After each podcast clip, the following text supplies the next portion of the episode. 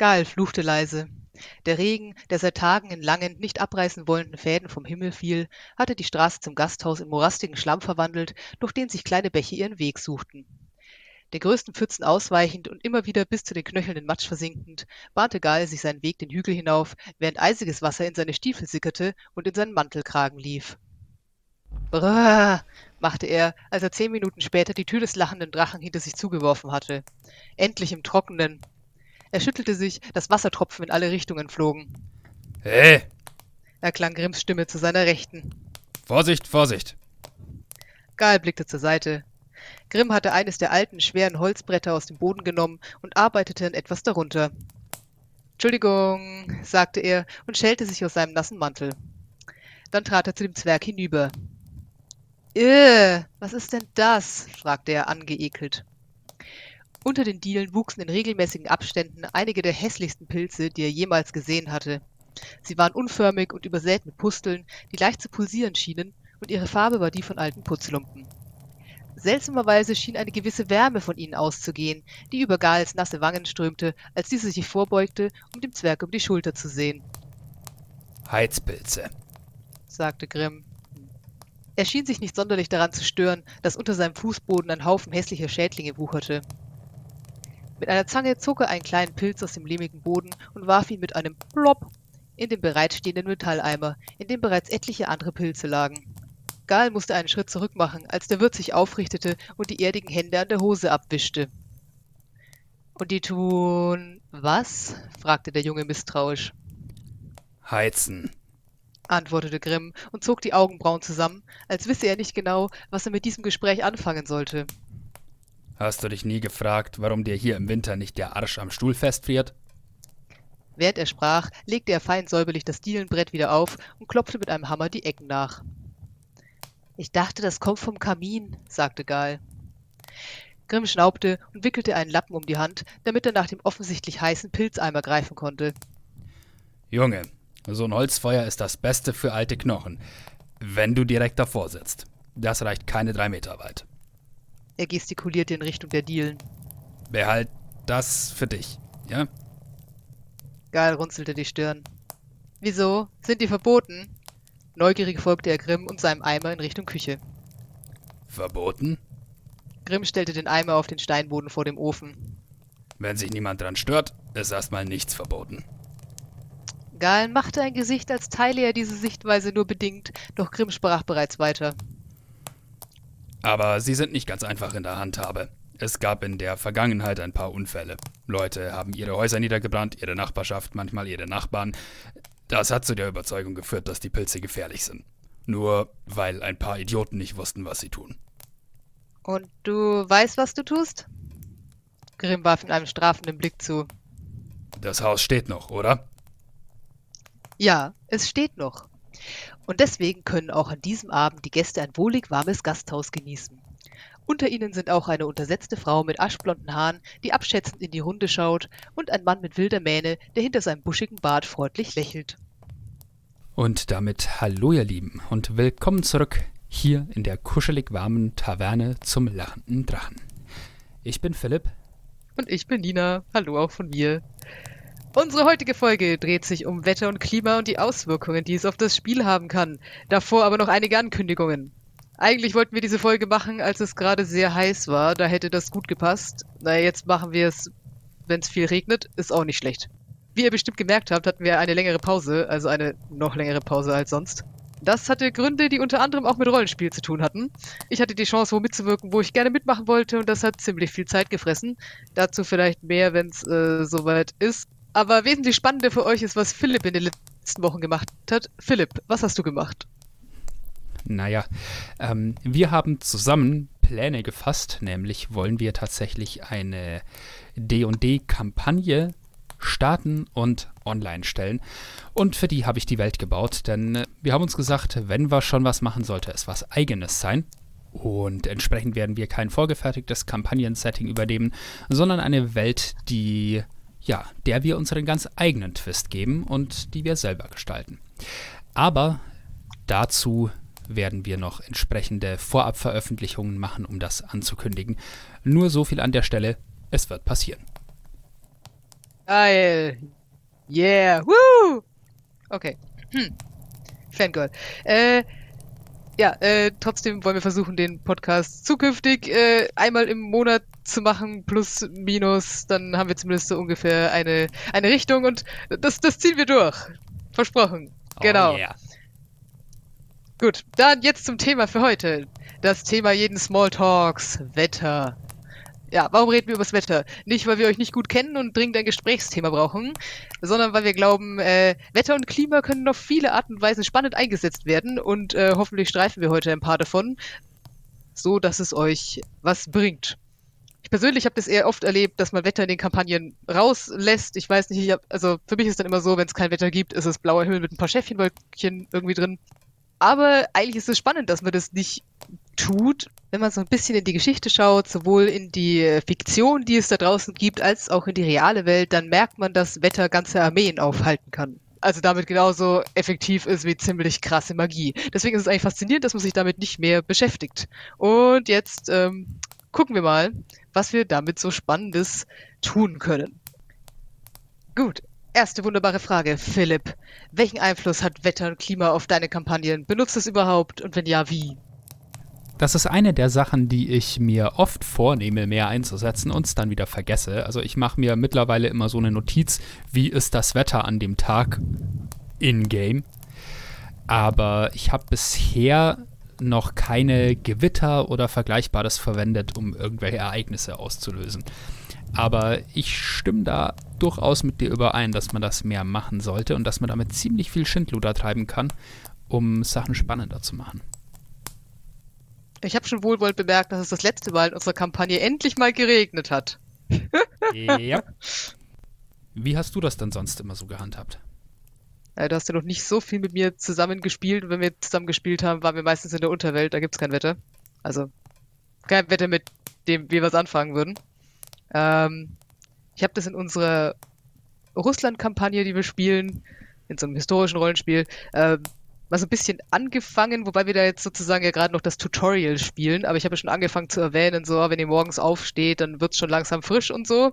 Und wenn das jetzt nicht das Tutorial wäre, sondern ich euch da wirklich Probleme machen wollte, wäre das jetzt der schleichende Hinweis darauf, dass ihr mitten in Sibirien seid und langsam der Winter kommt und ihr euch überlegen müsstet, wie ihr euren Auftrag da hinten zu Ende kriegt, bevor der Winter wirklich kommt, weil dann lasse ich euch da hinten halt einfach ein paar Monate einschneien. Das wäre für euch als Spieler egal, aber eure Charaktere wird es, glaube ich, ziemlich ankotzen. Aber das wird nicht passieren, weil ich nicht will, dass ihr über Monate in Sibirien einschneit. Aber genau.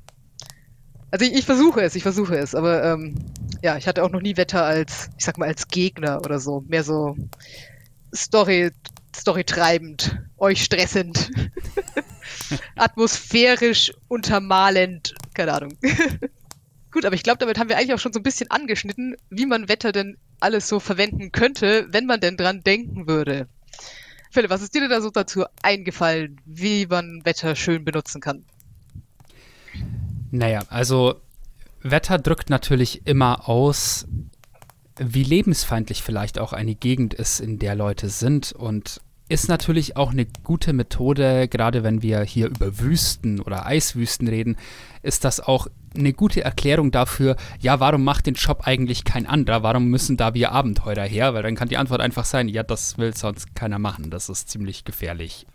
Von dem her funktioniert das ganz gut. Es gibt ja Regeln auch zu Sachen wie Lawinen teilweise in bestimmten Regelwerken. Also da kann man dann Witterungsbedingungen im weiteren Sinne noch äh, ziemlich stark auf die Spitze treiben. Okay, so Sachen wie Lawinen oder so, das wäre jetzt dann quasi schon, das wäre ja quasi schon Wetter als richtiger Gegner, sag ich mal, also als richtige Herausforderung, die überkommen werden muss. Ich glaube, mit Colville war es oder so, hatten irgendwo in einem seiner Videos, ich glaube, es war Traveling, also Reisen, mal gesagt, dass man sich vorher immer überlegen muss, ist das jetzt einfach ein Wald, wo meine Gruppe durch muss, weil dahinter das Abenteuer ist? Und passiert da irgendwas Spannendes? Wenn nein, kann ich den Wald einfach rauslassen. Oder passiert da drin was Spannendes, aber dann muss es eine Herausforderung sein. An jeder Herausforderung könnte man auch scheitern. Und warum sollte man daran scheitern? Und bla bla bla. Man muss darüber nachdenken. Genau, aber sagen wir mal, du würdest jetzt Wetter als eine Herausforderung äh, basteln. Wie würdest du das tun? Warum würdest du das tun? Also ich meine, ich habe relativ, also eigentlich habe ich noch nie erlebt, dass jemand Wetter als Herausforderung einbaut. Man kriegt immer Banditen oder komische Kreaturen oder alles außer Wetter. Ich wurde noch nie von einem Waldbrand quer durch den Wald gejagt. ich, ich glaube, ich würde das nicht unbedingt als alleinigen Gegner verwenden. Ich weiß nicht, ob ich das machen würde, aber ich glaube, es kann enorm viel dazu beitragen, mit einem mächtigen Gegner zusammen äh, Atmosphäre aufzubauen und vielleicht auch eine interessante Umgebung zu schaffen für einen Encounter. Also äh, in einer Kampagne, die ich angesehen habe auf äh, den üblichen Videoplattformen, ähm, gab es eine sehr coole Begegnung zwischen einer Barbarin der Gruppe, die halt so eine Affinität zu den Elementen und in dem Fall zu Gewittern hatte, ähm, mit einem, der sozusagen äh, ein ja so eine religiöse Führerrolle hatte bezüglich so eines Sturmgottes. Und da, da, als die einander begegnet sind und dann angefangen haben, so sich in einem Kampf miteinander zu testen, ist halt auch der Himmel zugezogen und Blitze haben angefangen, zwischen denen einzuschlagen. Und so kann man unglaublich viel Atmosphäre schaffen mit solchen Sachen. Es gibt ja auch ähm, in D&D zum Beispiel gibt es ja teilweise mächtige Kreaturen, deren Anwesenheit über längere Zeit die Umgebung verändert. Bei alten Drachen zum Beispiel ist das so. Und da verändert sich teilweise dann auch das Wetter und das bereichert so eine Begegnung mit so einer Kreatur von vornherein ungemein, weil du kommst in diese Gegend und irgendwas ist anders und übernatürlich stark und der Himmel zieht zu. Lauter solche Sachen. Oder vielleicht ist es eine Wüste, in der es noch deutlich heißer ist als sonst. Das kann man ja dann in solchen Fantasiewelten auch noch ganz stark überspitzen. Also hat deine Welt nur eine Sonne? Gibt es da zwei? Wie wirkt sich das dann auf die heißesten Gebiete aus? Da, da kann man enorm viel damit anstellen. Von dem her würde ich sagen, ich weiß nicht, ob ich das wirklich so als originelleren Ersatz für ein Monster nehmen würde. Äh, es geht sicherlich, aber ich, glaub, ich glaube, da, da würde mir jetzt die zündende Idee spontan fehlen. Aber so in Kombination mit anderen wirklichen Gegnern, glaube ich, äh, könnte das sehr viel bewirken. Das gibt es ja auch in vielen Filmen, dass es solche Kombinationen gibt, dass der Showdown dann im Regen stattfindet oder bei Gewitter. Das, das macht gleich viel mehr her. Das stimmt. Also es ist ja auch so, ja, wie du jetzt gesagt hast, also jetzt habe ich schon zwei Sachen, du kannst als Wetter also Wetter kann die Herausforderung sein oder Wetter kann Atmosphäre schaffen oder auch irgendwas dazwischen. Die Übergänge sind ja dann meistens irgendwie fließend. Weil ich sagen muss, also manchmal, also vielleicht, vielleicht bin es nur ich mit meiner Vorliebe für großen Realismus in Rollenspielen, aber ähm, manchmal fehlt mir das sozusagen bei, bei Reisen so ein bisschen, sag ich mal. Also so, dass man wirklich mal Entscheidungen hat, zum Beispiel wenn jetzt durch sehr heiße Gebiete reist, von ja, wir haben fünf Leute, aber nur vier Wasserschläuche. Wer trinkt jetzt mal nichts? Oder, ähm, keine Ahnung, dass du halt auch mal Wochen hast, wo du durch die Wildnis ziehst und weißt schon, deine Stiefel sind undicht und es regnet und das Essen fault und die eine Chance, die ihr hattet, ein Reh zu erlegen, tritt der Barbar auf einen Stock und das Reh ist weg und weißt schon, alle sind schlecht gelaunt und alles ist nass und keine Ahnung, irgendjemand wird dann auch noch krank und irgendjemand rutscht aus und verstaut sich den Knöchel und bla bla bla. Also halt quasi solche Sachen, die so eine Gruppe auf andere Arten stressen, auf natürliche Arten, die nicht immer Monster oder Encounter sind, aber also sag mal, wo Überleben wirklich mal wichtig wird. Ich, irgendwie fehlt mir das manchmal, ich weiß nicht so genau. Kann aber auch sein, dass ich der Erste am Tisch werde, der dann streit, dass es, dass es keinen Spaß macht. ja, das ist, das ist so eine Sache, die der Grad des Realismus, äh, das wollen ja auch verschiedene SpielerInnen-Typen ganz verschieden haben, nicht wahr? Aber es hilft definitiv, diese Sache zu verdeutlichen. Man, man sagt ja immer in Fantasy-Settings, die in etwa dem Mittelalter vom Stand der Technologie nachempfunden sind. In denen vergisst man gerne, wie schwer es eigentlich damals war, irgendwo hinzukommen. Also es gab Straßen und jenseits der Straßen wurde es auf einmal sehr, sehr schwierig voranzukommen. Kutsche ja. ging dann nicht, die Pferde waren langsam, haben sich vielleicht mal ein Bein gebrochen. Ja, nicht so toll. Ja. Also manchmal würde ich das Wetter, glaube ich, auch benutzen, um auf irgendwas, was danach kommt, sag ich mal, hinzuarbeiten. Die Diskussion hatte ich vor kurzem mit einem anderen Spieler aus unserer Gruppe, weil ich in einer unserer Gruppe jemanden spiele, der so aus dem ganz hohen Norden kommt, wo quasi nichts mehr ist, außer Eis und ein paar herumziehenden Stämmen und, und Eisbären und Wölfen und ja, all die guten Dinge, die man im hohen Norden halt erwartet, eigentlich nichts mehr ist. Und ich glaube, wenn man bei meinem Charakter zu Hause reinkäme, dann würde man sehen, oh, das ist ja hier ein Haufen Wilder, die leben hier in ihren Zelten mit ihren paar Tieren. Wow.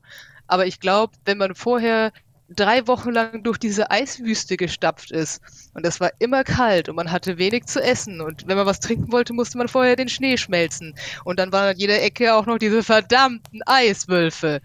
Dann kommst du auf einmal über so eine Hügelkuppe und siehst, oh Gott, da unten, da haben Leute Zelte und in den Zelten brennen Feuer und die Leute, die haben was zu essen. Oh Gott, ist das geil ja, lange Rede, kurzer Sinn. Ein Gasthaus am Ende eines sehr verregneten Tages macht mehr Eindruck als ein Gasthaus am Ende eines Tages mit blauem Himmel und Schäfchenwolken.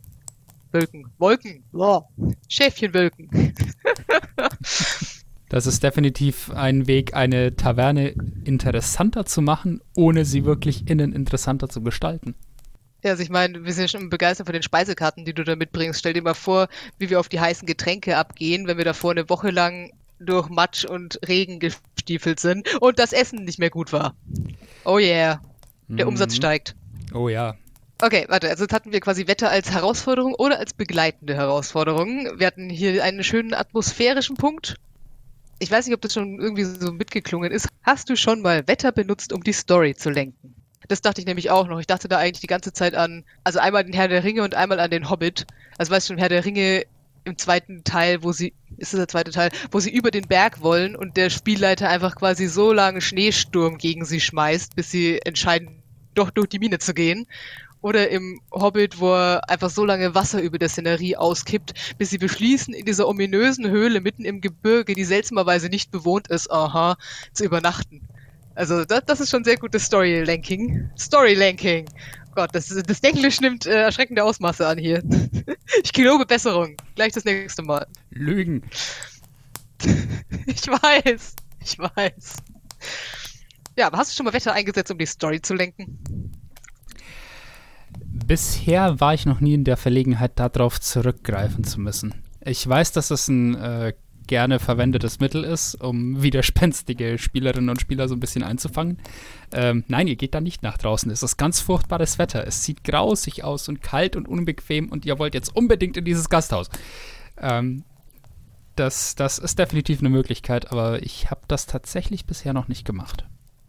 Ich habe gerade noch mal Notizen gefunden, worauf ich auch noch, was ich irgendwie auch noch am Rande irgendwie gesagt haben will, was ich auch sehr schön finde in dem Kontext, was es aber in D&D nicht also nicht als Wert gibt und das deswegen auch, glaube ich, nicht so viel verwendet ist, Moral. Das kenne ich mehr aus so quasi Kriegsspielen, dass du mit deinen Truppen halt in eine Schlacht ziehst und die Truppen haben mehr oder weniger gute Moral. Aber ich fände es eigentlich spannend mal zu verwenden, muss ich sagen. Also zum Beispiel, wenn die Gruppe eine Woche lang durch richtig beschissenes Wetter gelaufen ist und dann ist einfach die Moral unten und es tut dann irgendwas. Also irgendwas, um abzubilden, dass die Laune der Gruppe total unten ist und dass das nicht nur wichtig für die Laune ist. Aber ähm, ja, vielleicht ist es auch ein Mittel, das man sehr sparsam einsetzen sollte. ich wollte es nur noch gesagt haben, weil irgendwie mag ich diese Mechanik von Moral, aber ja, gut. Vielleicht bin's nur ich. Vielleicht werdet ihr es erleben. Ich probiere das dann an euch mal aus, wenn ihr auf, auf dem Rückweg seid in Russland. Oder so. Ich überlege gerade, wie, wie man das wohl umsetzen könnte, weil es würde ja wahrscheinlich dazu führen, dass man zu einem Effekt, der eigentlich Erschöpfung ähnelt. Also dass man, dass man halt nicht mehr so gut trifft im Kampf, dass man ähm, bei, dass man auch wenn man Würfe auf Fähigkeiten macht, dass der Schwierigkeitsgrad steigt oder dass man Nachteil hat. Ich glaube tatsächlich eine, das habe ich auch bei der Vorbereitung hier drauf irgendwo gelesen, dass man, wenn die Gruppe so im Eimer ist oder in einer Umgebung unterwegs, die ja eigentlich überhaupt nicht taugt, dass man einfach sagt, alles, was ihr macht, hat einen fünf Punkte höheren Schwierigkeitsgrad. Und dann merkt man schon, dass halt einfach Sachen nicht mehr so laufen und alle sind super angefressen und äh. Oh Gott, du gibst, du gibst mir Ideen, das ist gerade überhaupt nicht gut, was du tust. Na naja, gut. Wir, mhm. wir werden es wir erfahren. Es erinnert mich gerade an unsere Zeit im Schattensaum. Und ich weiß, wie schlimm unsere Zeit im Schattensaum war. Ich überlege gerade, ob ich das äh, euch wirklich nochmal antue, aber ich, ich, bin auch, es reizt mich auch. Grausamkeit ist äh, manchmal schön als Spielleiter. Ich weiß. Ich krieg's immer wieder mit. Okay, aber ich habe gerade währenddessen noch an was anderes gedacht, und zwar, eigentlich könnte, also Wetter könnte ja eigentlich auch die, ich sag mal, das Kampagnenziel sein. Ich dachte nur gerade, keine Ahnung, vielleicht ist zum Beispiel irgendwo Dürre und man schickt jemanden, um Regen zu machen. Keine Ahnung, wie das gehen sollte, aber das kann man sich ja dann ausdenken. Oder stell dir mal vor, es ist irgendwo sowieso schon, also es ist Hochsommer und die Gruppe fängt irgendwo ein Kaninchen und denkt sich, ach super, jetzt machen wir hier ein Feuer und grillen das Kaninchen und du brennst einfach die kompletten Felder ab, auf denen schon vorher eh nicht viel gewachsen war. Und das ganze Königreich ist einfach mega sauer auf die Gruppe und ja. Wäre auch irgendwie witzig. Ja, da wurden Leute schon für sehr viel weniger gehängt. Was? Äh, darauf wollte ich jetzt eigentlich nicht raus. Ich dachte eigentlich, dass man da eine Möglichkeit bietet, es irgendwie zu lösen, aber ich nehme an, Hängen und Kopfgeld ist auch witzig. Habe ich auch schon gespielt in der Vergangenheit, aber nicht in der Reihenfolge. es, äh, ja, ist andersrum sehr viel sinnvoller irgendwie. Ähm, Mit Vermeidung des zweiten Teils. Im besten Fall ja. Ähm, was mir jetzt gerade noch zum Thema Wetter eingefallen ist, das war auch in einer Kampagne, die ich gesehen habe. Und in dem Fall war es tatsächlich dieses Nutzen von Wetter als Hinweis auf Dinge, die noch geschehen werden. Oh. Und zwar, das war die von Mark Humes, äh, die erste High Rollers Kampagne. In dieser Kampagne, die ich da gesehen habe, ging es letztendlich um eine Gegnerin, die eine Wolkenriesin war. Und Wolkenriesen in D&D wohnen ja so ein bisschen oder haben früher zumindest mal in den Wolken gewohnt und äh, haben da ihre Paläste gehabt und haben auch Möglichkeiten, Wetter zu beeinflussen. Und da waren am Anfang immer wieder so, hat der Spielleiter halt gemeint, ja, es ist sehr bewölkt an diesem Tag oder an diesem Ort. Und äh, dann tauchten auch manchmal halt bei Gegnergruppen äh, Tätowierungen auf, die ähm, Wolken dargestellt haben, unter anderem, oder Blitze. Und irgendwann war halt so dieser Moment, dass sie gerade von der Stadt weggegangen waren und dann was gehört haben, dass da irgendwas Schlimmes passieren soll. Und dann war halt so diese Erkenntnis, oh shit. Als wir da weggegangen sind, äh, hing eine richtig große Wolkendecke über dieser Stadt, ne? Oh Gott. Ähm, das ist cool, wenn man, wenn man so einen Kunstgriff hinkriegt, dass man halt was was einbaut, Wetter Witterungsbedingungen, die erstmal relativ unspektakulär erscheinen, die sich aber vielleicht dann steigern und dann halt, ja, so dieses, dieses Foreshadowing ähm, einbauen. Das fand ich auch eine ganz interessante Art, Wetter zu verwenden. Spannend. Okay, ich werde in Zukunft immer darauf achten, wenn du in deinen Kampagnen aus nicht erfindlichen Gründen das Wetter änderst. Ich habe mich das letzte Mal schon gefragt, dass es auf einmal geregnet hat, ob du mir mit diesem Regen irgendwas sagen willst. Bin aber dann zu der Entscheidung gekommen, dass vermutlich nicht. Uns mir eh egal ist, weil ich bin da ja gerade gar nicht, wo es regnet. Ja, das, das Einzige, aber gut, ich, ich, ich habe ein Auge drauf. Das Einzige, was ich euch damit sagen wollte, war, hey, ich habe gelernt, dass man Wetter einbauen sollte. Weil warum nicht? Ich habe mich in den letzten Wochen schon gefragt, wie in diesem Landstrich überhaupt irgendwas wächst, aber... Ja, das, Gut. die Frage ist mir auch irgendwann gekommen. Ja. Aber wir waren ja auch viel nicht da. Vielleicht währenddessen mal. Wir haben jetzt dann noch hier so ein bisschen angeguckt, welche coolen Techniken es gibt, um Wetter und Wettereffekte darzustellen, entweder an den Spielern oder vielleicht auch im Umfeld. Ich habe, als ich da so ein bisschen rumgegoogelt habe, erstmal viele Tabellen zur Zufallsauswahl von normalem Wetter gefunden, da war ich mir ehrlich zu sein nicht ganz klar, was das bringen soll, weil man kann sich ja selbst normales Wetter ausdenken, wenn man will, solange man auf eine gewisse Kontinuität achtet, weil wie gesagt, wenn es heute schön ist und morgen gibt es einen Blizzard, werden sich die Spieler vielleicht wundern, woher der Blizzard kommt. Also nützlicher fand ich da die Tabellen, die eben das Wetter gleich mit Auswirkungen verbunden haben. Und da haben wir jetzt hier mal so ein bisschen was zusammengestellt, was wir so gefunden haben und noch unsere eigenen grandiosen Gedanken dazu. Und ich würde sagen, das gucken wir uns einfach mal noch so ein bisschen an. Soll ich mal mit dem Wetter im äh, Dungeon Masters Guide von D&D 5e anfangen? Ja, ich würde sagen, wir machen so Wetterereignis nach Wetterereignis. Weißt du, wie ich meine? Yep, das heißt äh, abwechselnd quasi. Das erste, was ich hier gefunden habe, äh, wir sind jetzt bei den extremeren Wetterbedingungen, nicht bei dem, was wir gerade hatten von random normalem Wetter. Das erste, was hier steht, ist eisige Kälte. Also als Bedingung war hier im DMG, im Dungeon Masters Guide festgeschrieben, unter minus 18 Grad Celsius keine entsprechende Bekleidung dabei. Was bewirkt das? Und das war dann in D&D mechanisch so umgesetzt, dass man stündlich einen Konstitutionsrettungswurf macht und wenn man den verfehlt, bekommt man eine Stufe Erschöpfung. Das ergibt irgendwie relativ viel Sinn, denn wenn man ohne Schutzkleidung durch Eis und Kälte marschiert, dann geht man davon ziemlich schnell kaputt. Und das wird eben dann dadurch mechanisch möglichst getreu abgebildet. Das klingt schon mal sehr unangenehm.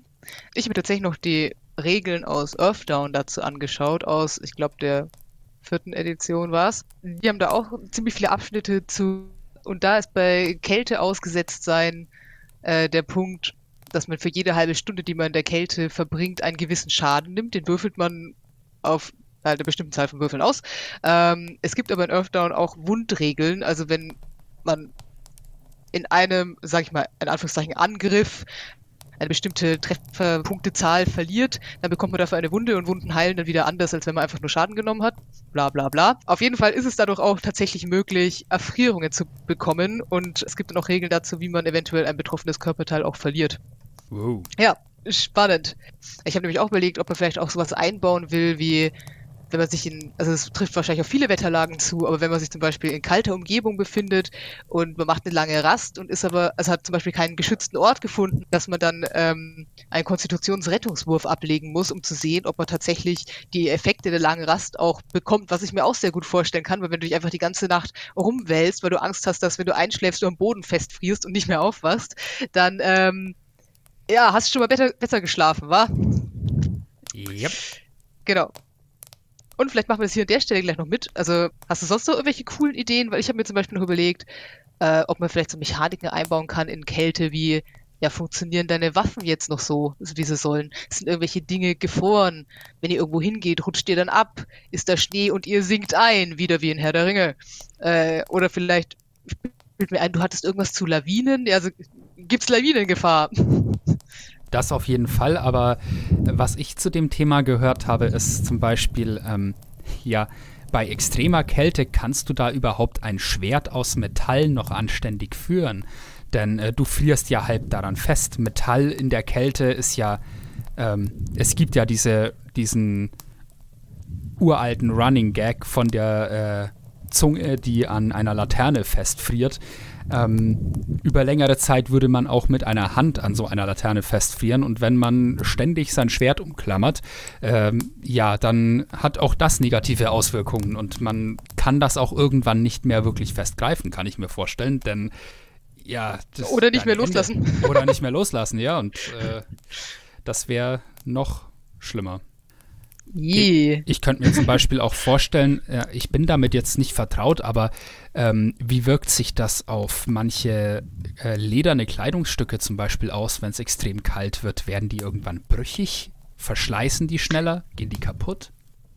Äh, muss ich jetzt auch wieder an Matt Colville denken, der meinte mal, ich weiß aber nicht, aus welcher Edition er es hat. Der hatte es irgendeine Dungeons Dragons Edition, aber er meinte, also dass er das immer früher gerne gemacht hat, wenn zum Beispiel ein Drache hat einfach einmal über einem Spieler Feuer geatmet, dann hat er sich die Inventarliste geben lassen, also die Gegenstandsliste, und hat einmal für jeden Gegenstand, ich sag mal, Konstitution gewürfelt. Und wenn der Gegenstand es nicht geschafft hat, war er danach halt weg.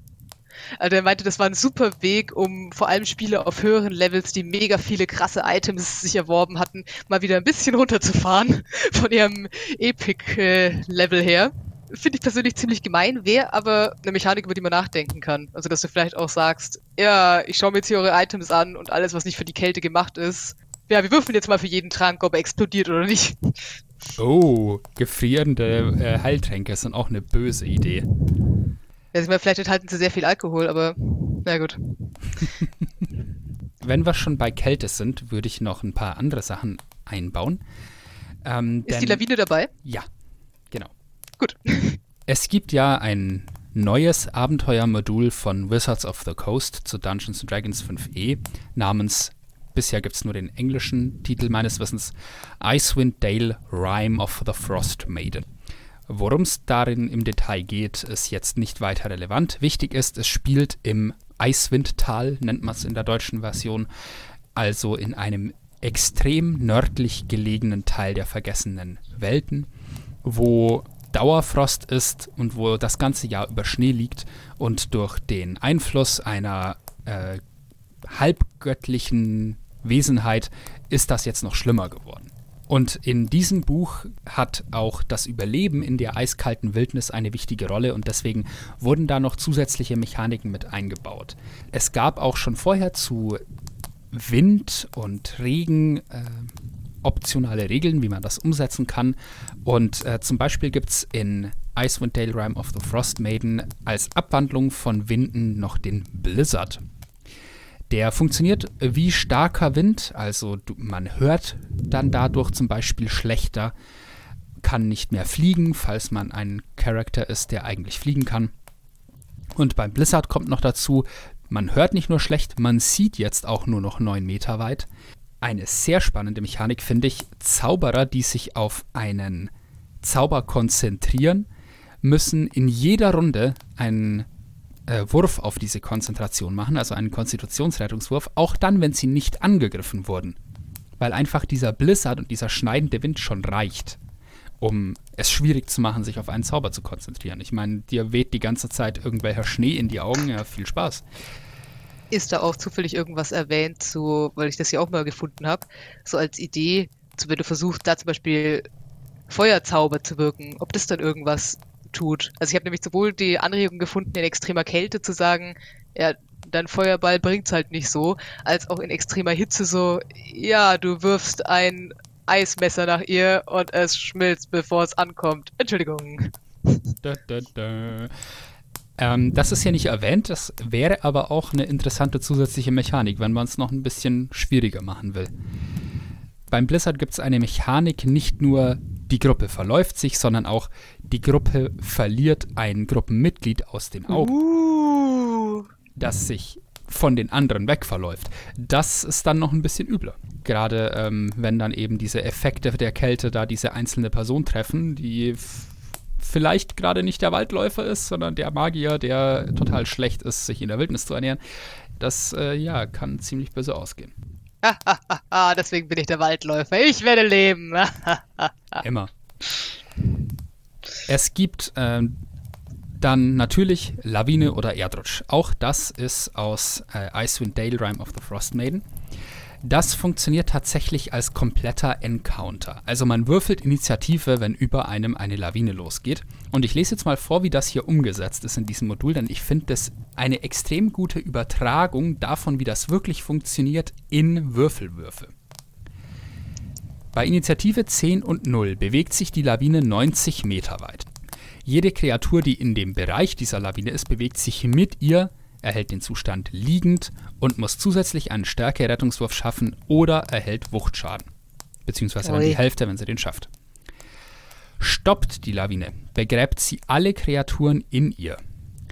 Sie erhalten die Zustände blind und festgehalten, also restrained. Das geht ja noch. Ähm, in dem Zustand erhalten sie alle fünf Minuten eine Stufe Erschöpfung. Das geht nicht. Ja, ähm, Sie können, wenn Sie wieder wach werden da drin, einen Wurf auf Athletik machen und wenn der den Schwierigkeitsgrad 15 knackt, kommen Sie aus dem Schnee raus. Interessant, verfehlen Sie diesen Wurf dreimal, kriegen Sie keine weitere Chance dazu. Das heißt, dann sind die da drin gefangen und kommen einfach nicht raus. Gräbt eine freie Kreatur eine Minute lang, dann kann sie eine andere Kreatur da rausholen wenn man das vielleicht mit einem Kampf kombiniert, ein Kampf, der diese Lawine auslöst, wenn die Leute in der Gruppe schon Schaden genommen haben, vielleicht auch noch nicht auf so hohem Level sind, dann wird das richtig gefährlich. Dann, dann sind die Leute, die unter dieser Lawine begraben sind, vielleicht bewusstlos und können dann, ähm, werden dann auch vielleicht nicht so leicht gefunden. Und das geht ziemlich nah an dieses enorm gefährliche einer Lawine ran. Und das ist, das ich habe gerade so ein Flashback zu Mulan. Oh, ja. Äh, seid lieber witzig, vorsichtig witzig, mit Kanonen. Witzig wäre es auch, wenn es ein Kampf, nur weil du vorhin Kampf gesagt hast, ich hatte dann sofort im Kopf, stell dir vor, es gibt so einen Kampf irgendwo in den Bergen und da geht eine Lawine ab und sowohl die Gegner als auch deine Gruppe sind in dieser Lawine und dann geht es darum, wer schneller alle wieder ausgräbt. Also das ist jetzt ein bisschen witziger, als es im Spiel wahrscheinlich wäre, aber ähm, irgendwie war das mein erster Gedanke und ich finde den gerade ziemlich gut. Egal. Man ist immer Fan der eigenen Ideen. Ja. Ignoriert mich. Ich gehe dann mal. also Lawinen definitiv eine Mechanik, mit der man das Wetter und seine, ja, seine Gefährlichkeit extrem gut äh, verdeutlichen kann. Ich finde diesen Gedanken ja persönlich sehr spannend, wenn der Mensch in einer Umgebung ist, in der die Natur ihm klar macht, dass er hier eigentlich nicht hingehört. So wie dieses Stürme auf hoher See, wo der Mensch dann halt sehr schnell lernt, dass er kein Wasserlebewesen ist, weil er ersäuft, wenn er ins Wasser fällt. Und das sehr wahrscheinlich ist, wenn so Kavenzmänner äh, gegen die Schiffe knallen. Und das, das geht definitiv auch im Hochgebirge zum Beispiel so. Für Gebirgsreisen gibt es noch äh, eine weitere Regel, die ich rausgesucht habe. Da ist das so beschrieben, auch in Icewind Dale Rime of the Frost Maiden, dass man nach jeder Stunde einen 15er Wurf auf Überleben abgeben muss. Verfehlt man den, kostet das eine Stunde Reisezeit.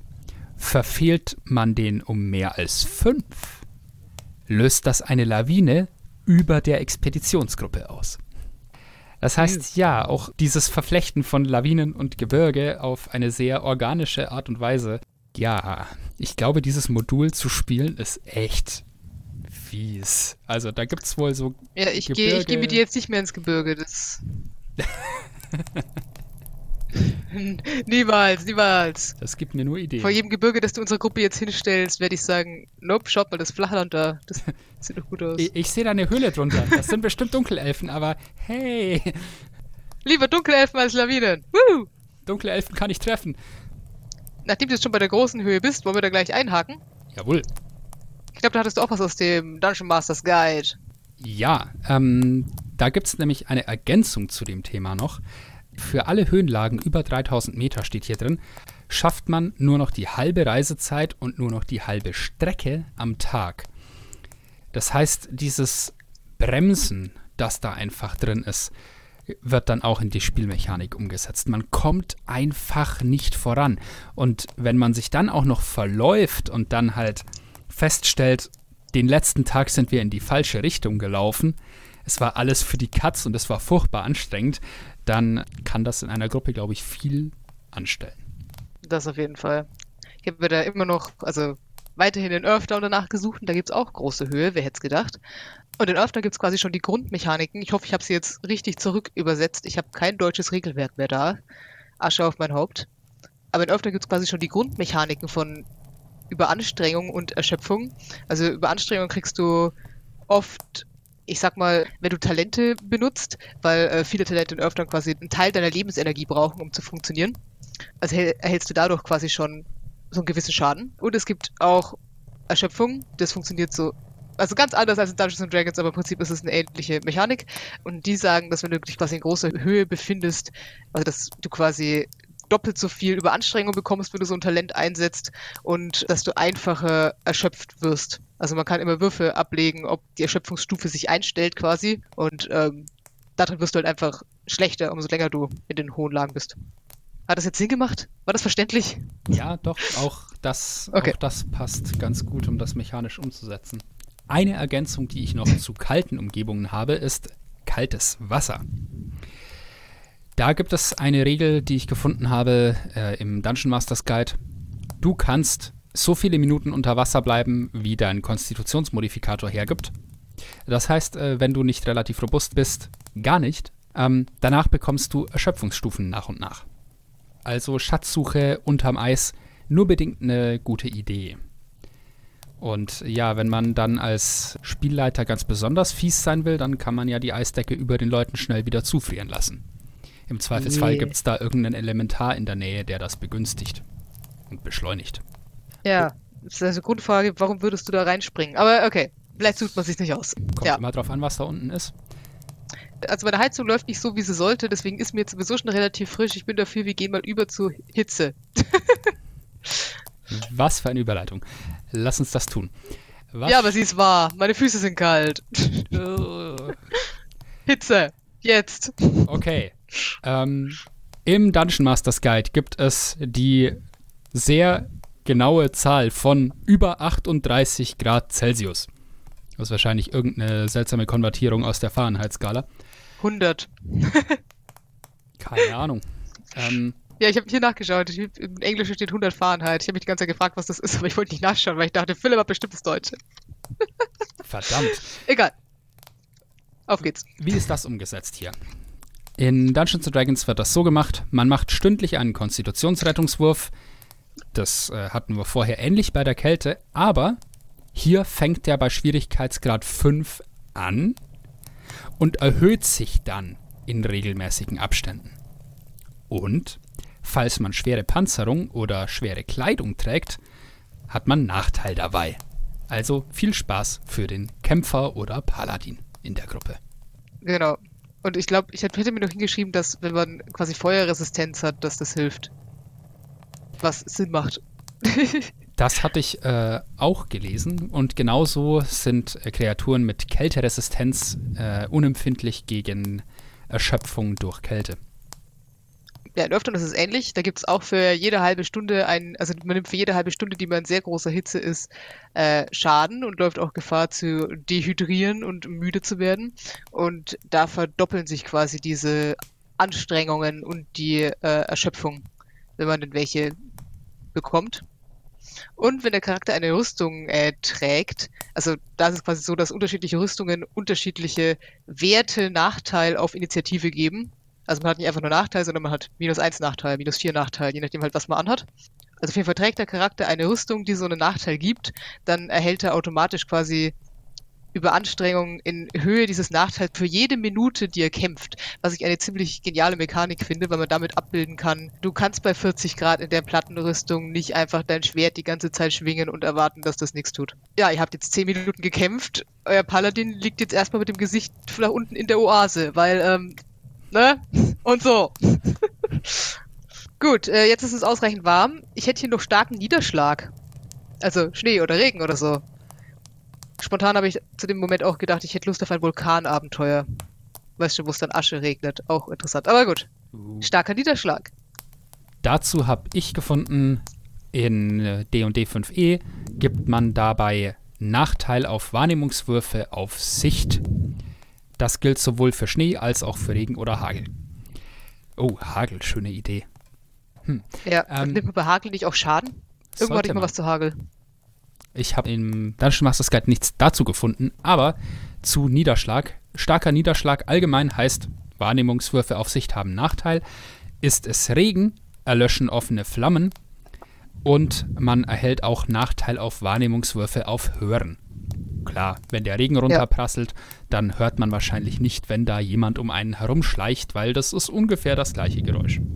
Das macht Sinn. Und irgendwo hatte ich mal Regeln gefunden zu, zu Hagel und keine Ahnung, da war es irgendwie auch so, wo ich mir dachte, wie realistisch ist das? Aber gut, es ist ja eine magische Welt. Also, dass du quasi für jede 10 Minuten, die du irgendwie durch den Hagel läufst oder so, ein paar wie 6 Schaden nimmst, einfach weil, aua. yep. Genau. Ähm, in Öffner gibt es eine Sichttabelle für alle Leute, die das ein bisschen ich mach, sag mal, ins Detail ausspielen wollen, die hilft zu entscheiden, welche Details und welche Entfernungen noch wahrnehmbar sind. Also es ist dann so eine Tabelle mit, ist es gerade Tag, ist es Dämmerung, ist es, hat's Nebel, ist es Vollmond, ist es Viertelmond, hat's leichten Regen und dann äh, quasi so, okay, auf wie viel Fuß erkenne ich noch, was die Person für eine Rüstung trägt, auf wie viel Fuß erkenne ich überhaupt noch, dass da jemand ist. Ähm, genau, die ist ziemlich, die ist ziemlich gut, wenn man überhaupt keinen Plan hat, fand ich. Aber ja. Wie oft geht man schon so ins Detail? Ich habe mir dann auch überlegt, bei starkem Niederschlag, dass es dann auch wieder witzig wäre, wie auch schon bei Kälte quasi. Also sind Sachen dann glitschig. Muss man sich überlegen, zum, oder, also das ist ein anderer Punkt, muss man sich überlegen, wenn man zum Beispiel sich irgendwo reinschleicht, ja, du bist nass, wenn du von draußen reinkommst. Du kannst dich dann schon verstecken, aber du wirst trotzdem Sapper hinterlassen. Was tust du dagegen? Und auch wie du es vorhin im Blizzard hattest, als wenn es jetzt so ein richtiger, richtiger Sturm ist, verirrt man sich dann? Also man, man sieht ja nichts mehr. Und was passiert mit Feuerzaubern? Gehen die dann aus oder sind sie magisch? Und was ich auch noch ganz spannend fand, wo ich aber nicht weiß, ob man das jemals braucht, wenn man zum Beispiel einen Wasserpegel hat und der Wasserpegel einfach sehr viel steigen würde innerhalb kurzer Zeit. wie verändert sich dann dadurch die Umgebung insgesamt? Also, dass mich dann Sachen überlegt wie, ja, es hat jetzt zwei Wochen lang geregnet, das Tal ist jetzt zugelaufen, die Häuser sind jetzt weg, aber ihr könnt noch über die Dächer springen. Sowas. Aber das hat damit wahrscheinlich nur am Rande was zu tun. Kam mir nur so. Ich habe ähm, man merkt manchmal, ich schaue viel zu viele D&D-Spielserien. Das finde ich gut. Es gibt aber auch viel zu viele Leute, die das wirklich gut machen da draußen, im englischsprachigen Raum besonders. Und im, in der Serie Venture Maidens von der wundervollen Celeste Konovic lässt die die Gruppe eine Wasserelementarin finden und befreien, die irgendwie gefangen gehalten wurde, um aus ihr Wasser für eine ganze Region abzuzapfen. Ähm, und dann haben die die befreit und das hat dazu geführt, dass das gesamte Gebiet, in dem die angefangen hatten zu spielen, völlig überflutet wurde. Also nicht nur bis zum Dach, sondern das war dann weg. Das war ein Ozean, wie schon vor Urzeiten einmal. Ähm, und das hat dann natürlich die gesamte Umgebung massiv beeinflusst. Da gab es dann Flüchtlingsströme, die Leute dann irgendwie mit Nahrung versorgen mussten. Und dann ist die Nahrung knapp geworden und dann mussten sie bei einem eigentlich verfeindeten, Feind, äh, verfeindeten Volk Bittstellen gehen, um irgendwo Essen für diese Leute herzukriegen. Ähm, also Erinnert ja, ihr ganz am Anfang, wo ich meinte, es ist Dürre und ihr zündet aus Versehen die Ernte an und alle sind mega sauer auf euch? Also es ist nicht so eine originelle Idee, wie ich dachte. Leute haben sowas ähnliches schon mal gemacht. Well. Ja, die, äh, die äh, haben sich damit nur eingeschränkt beliebt gemacht. Wundervoll. Ja, ich meine, äh, was das, es war schon mal da angeht, beim Erzählen von Geschichten war sowieso alles schon mal irgendwann da. Es geht ja nur darum, es nochmal mit einem interessanten Twist zu erzählen und dem die eigene Prägung aufzudrücken, nicht wahr? Wundervoll gesagt. Okay, was ich jetzt noch als, ich glaube, bei mir ist es das letzte. Ich habe hier noch starken Wind. Ja, den habe ich hier auch stehen. Ich mache mal gleich wieder mit der D&D-Version den Anfang. Da gibt starker Wind Nachteil auf Fernkampfangriffe, was ich super finde. Ein Pfeil fliegt nicht gerade, wenn es stürmt. Außerdem bekommt man Nachteil auf Wahrnehmungswürfe auf Gehör, wie vorhin beim Regen. Ähm, aber ja, auch Wind, der einem um die Ohren weht, macht es schwer, Dinge zu hören und treibt ja auch den die Geräusche so ein bisschen von einem weg. Ähm, falls es ein Sandsturm ist, wird da explizit ergänzt, gibt es auch Nachteil auf Sicht. Außerdem führt starker Wind dazu, dass Flammen erlöschen, wie beim Regen auch, nur halt auf andere Weise. Außerdem führt er dazu, dass Nebel sich auflöst, das ist bei manchen Zaubern vielleicht auch ganz interessant. Und Fliegen wird unmöglich, weil Platsch. Ja. Also ich könnte mich jetzt irren, aber hier meine Tabelle ist leer. Also glaube ich, dafür gab es in Öffnung gar keine Mechanik. Falls doch, äh, ja, klärt mich gerne darüber auf. Ich habe aber noch Sachen gefunden, dass äh, zum Beispiel Geschicklichkeitswürfe dann Nachteil haben oder so, weil, ne, alles wird ein bisschen wackeliger. Hast du noch geniale Ideen zu Wind? Nein, zu Wind jetzt nicht. Ich habe hier noch äh, ein bisschen überlegt, was es noch an extremen anderen äh, Wetterphänomenen oder sagen wir mal, nicht unbedingt Wetter, aber Umgebungsphänomenen gibt. Uh. Ähm, denn ich habe hier tatsächlich auch das dauerhafte Steigen oder Sinken des Meeresspiegels stehen, ähm, aber auch wenn man, man kann ja auch Gezeiten allgemein mit einbeziehen. Ähm, es gibt vielfältige Geschichten auch an der äh, deutschen Nordküste, Nord- und ja vor allem Nordseeküste, bezüglich ähm, was Springfluten und Sturmfluten da teilweise angerichtet haben, mit Dammbrüchen und solchen Sachen. Auch das können in irgendeiner Form Major Events sein. Also gerade wenn eine, wenn eine starke Flut mit einem Unwetter zusammenfällt zeitlich, dann kann das enorme Verwüstungen anrichten in Küstengebieten. Und wenn auch nicht permanent, dann doch äh, eine Zeit lang Gebäude, die sonst im Trockenen liegen, unter Wasser setzen. Ansonsten, wir hatten äh, im Vorab bei der Besprechung schon gesagt, äh, Tsunamis sind definitiv eine Sache, die man einbauen kann. Das ist, ja, man könnte fast sagen, eine extremere und schlimmere Art der Sturmflut. Äh, nur da halt mehr verbunden noch mit einem Erdbeben. Man könnte einbauen äh, Windhosen oder Tornados, die ja so relativ räumlich eingeschränkte Phänomene sind. Das ist ja der Und die Un- bringen einen dann in ein magisches Land? wenn man denn so möchte. Ich ja! wenn man schon mit Magie spielt, warum nicht? Ähm, sie können aber vielleicht auch die Gruppe verstreuen, vielleicht tragen sie Leute weg. Inwiefern ist das realistisch? Nicht wirklich. Ist das im Zweifelsfall egal? Auf jeden Fall. Ähm, und gerade dieses äh, vielleicht Schaden zufügen und von der Gruppe trennen kann ziemlich böse ausgehen. Das kann sehr gefährlich und sehr riskant sein. Und damit irgendwie auch spannend. Ansonsten, was ich mir noch gedacht habe, was jetzt nicht wirklich in die Sparte Wetter fällt, aber ich habe ja gesagt, das sind dann mehr so extreme Umweltereignisse. Es gibt ja auch Dinge wie Meteoreinschläge, die man in ähm, seiner Fantasiewelt Nö. mit einbauen kann. Das wäre so ein bisschen over the top.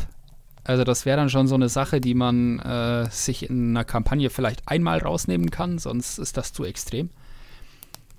Ähm, aber ja, wenn man das in die Handlung mit einbauen möchte, warum nicht? Ich überlege gerade, was ich alles mit so einem Meteor machen könnte. Es hat einen Grund, warum Meteoritenschauer ein Zauber der Stufe 9 ist in D&D. Ja, das macht halt viel kaputt. Ja, aber tatsächlich überlege ich einfach nur, was du einfach mit Meteoriten machen könntest. Weißt du, der nachts irgendwo ein paar Kilometer entfernt einschlägt und die Gruppe sieht es und am nächsten Tag finden sie dann dieser Stein. Oh Gott, was dieser Stein alles sein könnte, was du damit alles machen könntest. Oder ist es nicht. denn überhaupt ein Stein? Ja, ja, vielleicht schlüpft was draus. Mhm. dam, dam, dam. Oder steigt aus einer metallenen Hülle. Im Zweifelsfall. keine Aliens. Also ich dachte bei Wette da noch so ein bisschen drüber nach. Ähm, also ja, es macht, es macht, wir spielen das in der Fantasy-Welt und nicht in der realen Welt, weil man manche Sachen auch umgehen will und weil man keine Lust hat, alles auszuspielen, ist auch verständlich. Trotzdem dachte ich auch so ein bisschen noch an Folgen von Wetter. Ähm, also es gibt zum Beispiel in, war das, war das Earthdown? Doch, das war, das war aus Earthdown. Earthdown gibt es nämlich so einen eigenen Abschnitt zu ähm, Verletzungen und Krankheiten, wo man sich dann genau mit solchen Mechaniken beschäftigt, wie zum Beispiel, ihr war draußen, es hat geregnet und ihr hattet keine Möglichkeit, euch umzuziehen oder aufzuwärmen und ihr hattet noch keine trockenen Sachen dabei.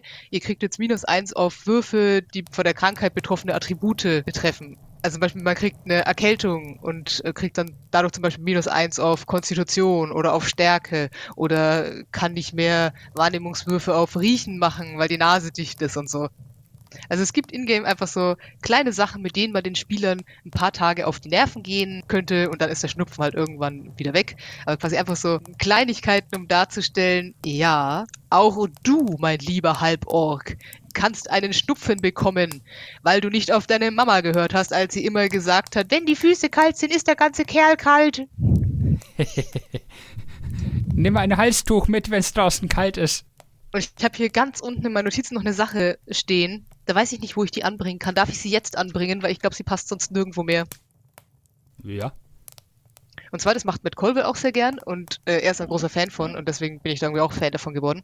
Und zwar diese Group Skill Challenge. Ich weiß nicht, ob die in der vierten Version von Dungeons and Dragons wirklich so heißt, aber auf jeden Fall gibt's da quasi Würfe, die die ganze Gruppe macht, aber nicht im Sinne von einer von euch würfelt jetzt Geschicklichkeit für die ganze Gruppe, sondern es läuft quasi so, okay, eure Gruppe bewegt sich jetzt durch den Wald, es regnet die ganze Zeit, es gibt nichts zu essen, euer Essen ist verfault, ihr habt alle Hunger, äh, ihr seid alle nass. Ähm, und dass man dann sagt, je nach, also je nachdem, wie schwierig man diese Herausforderung machen will, dass der Spielleiter dann zum Beispiel sagt, okay, ihr dürft mir jetzt aus der Gruppe heraus Würfe geben, ähm, und ihr müsst drei Erfolge haben, bevor ihr drei, äh, also bevor ihr es dreimal nicht geschafft habt.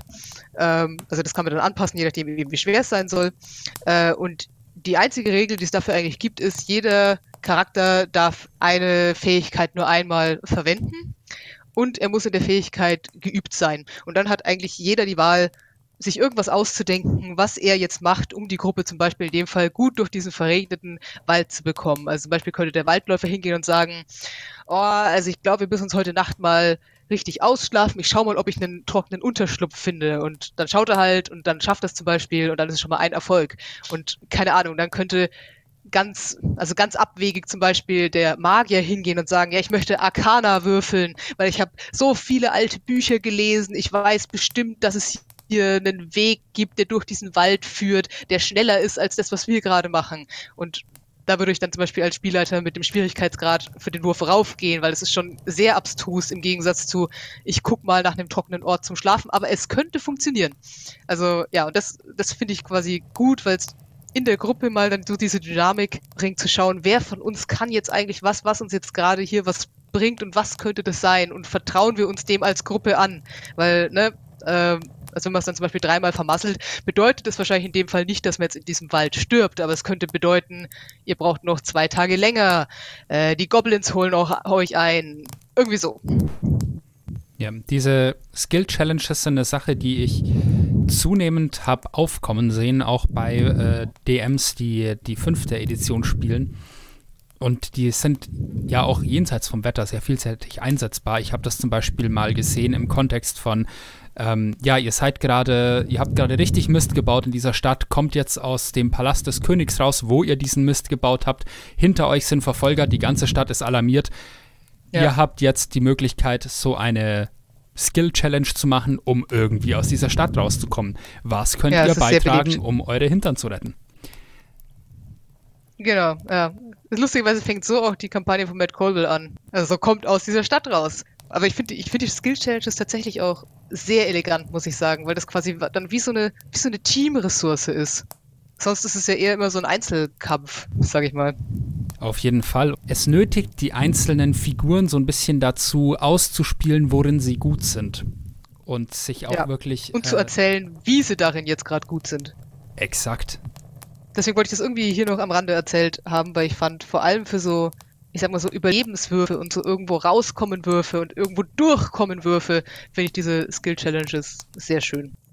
Ich habe nur noch eine Ergänzung äh, zum Thema, wenn man da äh, krank wird oder sowas. Ah. Ähm, du hattest ja schon angemerkt, ja, das geht dann halt ein paar Tage und dann ist auch wieder gut. Ich habe in einem meiner klugen Bücher zum Spielleiten einen sehr schönen Satz gelesen, der da heißt, mittelalterlich geprägte Fantasiewelten machen nur Spaß, solange du nicht an Durchfall stirbst. was uns allen so ein bisschen vor Augen führen soll, dass man mit sowas aufpassen muss. Die Leute sind am Tisch, um Spaß zu haben und nicht, um sich mit solchen Sachen rumplagen zu müssen. Außer die ganze Gruppe sagt explizit, sie möchte genau das. Dann ist das wieder eine andere Geschichte. Oh, das ist die Herausforderung. Also ich glaube, ich fände es gerechtfertigt, wenn man dafür dann XP bekommt. Also ich finde alles, wo die Gruppe sich wirklich, also wo es wirklich Entscheidungen gibt, die gefällt werden müssen, und wo Ressourcen dafür draufgehen. Also zum Beispiel, ihr wart draußen, das war die ganze Zeit nass. Einer von euch kriegt die Grippe, einer von euch hat jetzt 41 Fieber. Also, und das ist nicht der Tiefling, dem das wahrscheinlich nichts macht. Ne, also quasi alles, was so passiert, würde ich dann auch belohnen. Und ich glaube, das ist dann, das ist dann auch okay. Aber ich verstehe, was du sagen willst. Nicht, nicht überbelasten die Leute mit dem Schnupfen. Habe ich auch noch nie gemacht. was man damit noch schön kombinieren kann, mit solchen ja, realistischeren Herangehensweisen, dem Einbauen von Wetter und dem Einbauen von extremen Umgebungen und wie sie sich auf die Figuren auswirken. Es gibt ja Alternativen zum üblichen Ablaufen von Rasten in zum Beispiel D&D 5e. Äh, da ist ja der Standard, du hast eine Stunde kurze Rast, du hast acht Stunden lange Rast. Es gibt aber auch die Variante, dass eine kurze Rast acht Stunden dauert und eine lange Rast sieben Tage. Und ähm, das wäre gerade für Spiele in extremen Umgebungen, wenn man eine Herausforderung wirklich will, wäre es natürlich interessant zu sagen, ja, äh, ihr habt gekämpft, ihr wärt gern für den nächsten Kampf bereit, aber dann müsst ihr jetzt eine Woche hier irgendwie ruhen. Und ihr seid in einer echt ja. miesen Umgebung. Wie macht ihr das? Das macht Sinn. Aber das ist cool. Ich musste nur gerade dran denken, das gibt es in Sengoku zum Beispiel auch. Es ist so ein äh, mittelalterliches Japan-Rollenspiel. Und was ich an dem Buch mag, ist, dass es dir, also ich müsste es nochmal nachlesen, aber woran ich mich spontan erinnere, ist, dass es dir gleich ganz am Anfang die Option gibt zu sagen, auf welchem Realitätslevel du äh, spielen möchtest. Und da gibt es zum Beispiel eins, das heißt, glaube ich, sogar Anime. Weißt schon, das ist dann dieses, ja, jemand schlägt dich total, also so ein bisschen One Piece-mäßig, jemand schlägt dich total zusammen und fünf Minuten später hängst du wieder bei deinem Kumpel über der Schulter und lachst. Und dann gibt's quasi so dieses, ich sag mal, wo man normales Rollenspielniveau hat. Also du kannst an einem Tag einen Hitpoint haben und am nächsten Tag stehst du auf und alles ist wieder gut. Und dann gibt's aber auch dieses Realitätslevel, wo man halt sagt, also es gibt ja auch die Mechaniken mit, du kannst Körperteile verlieren, du kannst Wunden bekommen, bla bla. Und das dann halt wirklich, wenn du eine Wunde bekommst, bist du die nächsten drei Monate in-game raus. Das ist dann einfach so. Also halt, du brauchst dann genauso lange, um die Wunde verheilen zu lassen, wie die Wunde halt im normalen Leben verheilt. Außer, also das Realitätslevel, die hängen mit Magie zusammen, aber nicht zwingend. Also du kannst zum Beispiel trotzdem sagen, okay, alles ist normal, aber ich kann zum nächsten Schrein gehen und die Götter da sind so stark, dass, ne, dass sich das dann trotzdem zusammensetzt. Aber tendenziell passiert das eher nicht. Genau, also man kann jede Form von Realismus da drin haben und ähm, genau, muss einfach manchmal Sachen dazuzählen oder abziehen und das fand ich eigentlich, also wir haben es nie gemacht, aber meine Spieler hatten äh, verständlicherweise keine Lust drauf, dass ihnen sofort der Arm abfault, wenn, naja, ihr wisst schon. Ja, das klingt jetzt nicht so witzig. Äh. Ja, aber es wäre realistisch. Da würdest du viel mehr auf dich aufpassen, als einfach immer, ja, natürlich kämpfe ich gegen den Steher morgen wieder. Äh, nein. Wenn also da, ich glaube, so, ich glaube, das ist so ein ganz gesunder Mittelweg. Und wir werden auch unsere Kampagne, die du jetzt dann äh, leitest, mit der ihr hoffentlich auch zugucken könnt, äh, so spielen. Und ich bin gespannt, was das, was das tut an an, an Downtime, an Interaktionen, an Kleinigkeiten, für die man sonst normalerweise im Spiel relativ wenig Zeit hat, wie ihr esst zusammen zu Abend. Ich freue mich drauf, in-game zu Abend zu essen. Also, worauf, äh, was du gerade damit sagst, ist, wir werden tatsächlich versuchen, diesen rauen Realismus als Rastabwandlung zu verwenden. Also diese acht Stunden kurze, sieben Tage lange Rast. Und äh, schauen mal, wie uns das taugt. Ich wollte noch eine Sache anmerken, wo wir gerade bei äh, Schaden. Aber das kommt mir gerade noch nur ganz kurz dazu, weil es mich gerade interessiert. Bedeutet das dann auch, dass sich Zauber erst über eine Woche regenerieren? Ja. Wow! Ich glaube, ich möchte meine Klasse nochmal ändern. Hallo, hallo, ich möchte meine Klasse ändern. Interessanter Vorteil, wenn man äh, zum Beispiel Paktmagier ist und das schon nach einer kurzen Rast zurückbekommt. Plötzlich sind, sie irgend, sind die kurzen Rasten irgendwie attraktiver geworden, finde ich. Ähm, was, äh. was ich aber eigentlich noch ergänzen wollte zum Thema, äh, weil wir bei Verletzungen, Krankheiten und Realismus waren. Ja. Ich fände es äh, besonders cool, wenn man schon Krankheiten oder sowas einbaut, sich auch dabei zu vergegenwärtigen, dass man in einer fantastischen Welt spielt, in vielen Fällen, wenn man RPGs spielt zusammen. Das heißt, man muss Krankheiten nicht unbedingt an der Realität, in der wir außerhalb des Spiels leben, orientieren. Man kann auch sagen, es gibt Krankheiten, die reduzieren magische Fähigkeiten. Es gibt Krankheiten, die vielleicht in irgendeiner Form auf die Seele einwirken. Also nicht auf die Psyche nicht auf den Körper, sondern noch auf irgendetwas anderes. Was macht das mit euch? Also da kann man sich dann noch ganz andere Sachen überlegen, die den Schwierigkeitsgrad erhöhen, ohne die Menschen am Tisch gleich dran zu erinnern, wie furchtbar Krankheiten auch in der Realität sind. Und äh, das ist vielleicht. Vor allem 2020 kein guter Move. Ja, genau. vielleicht ist das so ein Ding, das, wo man da so einen Mittelweg findet. Ja, spannend. Es gibt ja ganz, also entweder man denkt sich was aus, es gibt ja auch ganz viele Anleitungen für verrückte Krankheiten dort draußen im Internet. Das könnten wir irgendwann mal machen, aber nicht in diesem Jahr. Oh nein, auf gar keinen Fall. Ähm, eine Sache, die ich jetzt noch äh, zu ergänzen habe, ähm, für einen etwas äh, positiveren Ausblick bei der ganzen Sache. Mhm wir haben ja jetzt viel darüber geredet, negative Auswirkungen von Strapazen und Widrigkeiten. Ähm, und ich denke, es ist sehr wichtig, wenn man solche schwierigen Umgebungen einbaut, wenn man furchtbares Wetter einbaut, zusätzliche Herausforderungen in der Form, dann hattest du schon gesagt, das ist okay, wenn man dafür Erfahrungspunkte bekommt. Ähm, Im weiteren Sinne würde ich sagen, ist es immer wichtig daran, wenn man schon so Sachen hat, die so erst bei den Spaß reduzieren, dann sollte man Dinge haben, die dafür entlohnen. Das kann auch sein, dass man halt sagt, ja, äh, ihr seid jetzt zwei Monate lang durch Hochgebirge gelaufen. Einer von euch hatte einen Konstitutionswert von 10 vorher.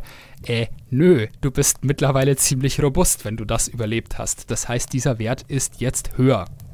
Dass man halt auch sagt, ja, äh, wenn ihr da durchkommt, dann äh, seid ihr jetzt dadurch auch stärker geworden. Ihr seid äh, robuster als vorher. Und das sollte man dann aus meiner Sicht auch irgendwie so ein bisschen im Spiel einbauen.